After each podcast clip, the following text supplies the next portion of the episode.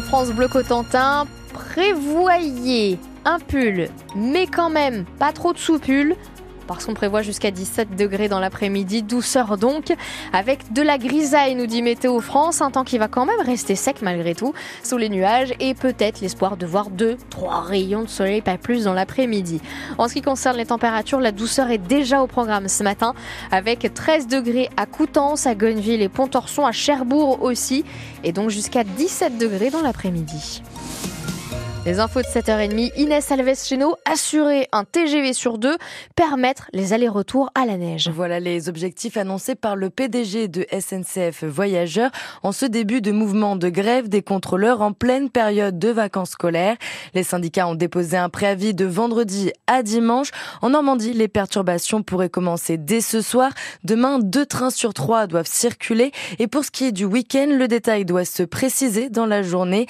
David Cardin, secrétaire général de la CGT cheminot du Calvados, explique les raisons de ce mouvement. Les revendications spécifiques au métier de, contrôleur, c'est la reconnaissance de leur pénibilité sur ce qui est des horaires ainsi que de la sûreté et puis euh, les problèmes d'agression sur les trains. Hein. donc euh, voilà, c'est un sujet assez récurrent euh, dans le métier dans notre société à l'heure actuelle, énormément d'agressions. Donc euh, les agents veulent une reconnaissance vis-à-vis de ces spécificités, ces contraintes du métier, et aussi bien sûr des embauches avec l'accompagnement euh, euh, sur les TGV d'un agent par élément, parce qu'effectivement un TGV il peut rouler en solo avec un seul élément et en duplex avec deux éléments. Hein. Vous savez qu'on roule avec des Omnéo sur notre région Normandie, donc normalement Hervé Morin avait acté le fait qu'il devait y avoir systématiquement un contrôleur par élément, puisque vous pouvez faire des Camps-Paris en direct ou des Rouen-Paris en direct. S'il y a deux éléments et un contrôleur, les voyageurs ne verront aucune présence humaine euh, de cheminot SNCF euh, dans l'élément où il n'y aura pas de contrôleur. Dans la région, 70% des contrôleurs et cheminots s'apprêtent à suivre le mouvement. Mobilisation aujourd'hui des personnels de l'éducation nationale dans la Manche. Un rassemblement pour dire non aux 42 fermetures de classes prévues pour la rentrée de septembre. Le rendez-vous est donné par l'intersyndicale devant la préfecture de Saint-Lô ce matin à 9h30, en même temps que le conseil départemental de l'éducation nationale se réunit pour acter ou non de ces fermetures. Sachez que 44 étaient prévues au départ. Finalement, les classes des écoles de Réville et Siouville-Hague devraient rester ouvertes. On en parle dans quelques minutes avec Eric Cat, le président dans la manche de la PEP, la Fédération des parents d'élèves de l'enseignement public. Et vous, trouvez-vous que les enfants sont encore trop nombreux dans les classes en France?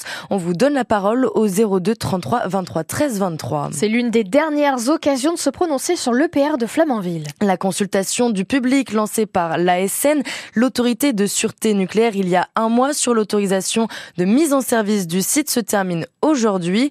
Une étape qui va permettre aux gendarmes du nucléaire de rédiger un avis avant de potentiellement donner son aval à EDF pour le chargement des combustibles prévu le mois prochain. Quatre mois de prison pour un loueur de bateaux de Granville. Voilà ce qu'a requis l'avocat général de la Cour d'appel de Caen hier contre un homme interdit de tenir un commerce depuis 2018 qui avait remonté une affaire en Grèce. En juillet 2022, le tribunal de Coutances l'a condamné à huit mois de prison. La Cour d'appel de Caen doit rendre sa décision fin mars. Diffuser une image de vidéosurveillance d'un commerce où l'on peut reconnaître un voleur peut coûter un an de prison et 45 000 euros d'amende. Mais ça pourrait bientôt changer, Laurent Kramer. Une proposition de loi pour dépénaliser cette pratique et autoriser les commerçants à afficher les visages de leurs voleurs vient d'être déposée à l'Assemblée nationale. C'est un collectif de commerçants qui milite pour légaliser cette pratique. Déposer plainte ne servirait plus à rien. Voilà pourquoi nous publions les visages de ceux qui nous ont volés, explique Jérôme Jean, à l'origine du collectif Ralvol. Aujourd'hui, vous avez déjà des milliers de commerçants français qui font ce que moi j'avais fait, qui affichent le visage des voleurs sur la vitrine, à l'entrée du magasin, qui de toute façon n'auraient pas été condamnés par la justice, qui ne pourront pas être arrêtés par la police faute de moyens. Aujourd'hui, la grande majorité des vols et des plaintes sont classés sans suite. Alors qu'est-ce qu'ils doivent faire, ces commerçants? Publier des photos sur les réseaux sociaux permettrait de dissuader les voleurs et même de retrouver parfois leur identité, assure le collectif. Le député de l'Ain d'hiver droite, Romain Daubier, souhaite donc changer la loi et rendre légales ces publications. Il ne s'agit pas de mettre en place une justice privée, il ne s'agit pas de substituer les réseaux sociaux aux tribunaux ou aux forces de l'ordre. Ma proposition de loi est mesurée, modérée, Je ne reviens pas sur les grands principes de droit à l'image. Je fais une correction très particulière et qui peut permettre de mieux identifier les voleurs et d'aider les forces de l'ordre dans l'enquête. La présomption d'innocence ne serait en aucun cas piétinée par cette proposition de loi, assure le député d'hiver droite. Des précisions de Laurent Kramer pour France Bleu Cotentin. Et puis une petite idée de sortie pour ce week-end. Le voilier Le Français, magnifique trois mois, trois mâts amarrés à la passerelle Michel Legrand à Cherbourg, organise, des visites ce dimanche et le dimanche prochain.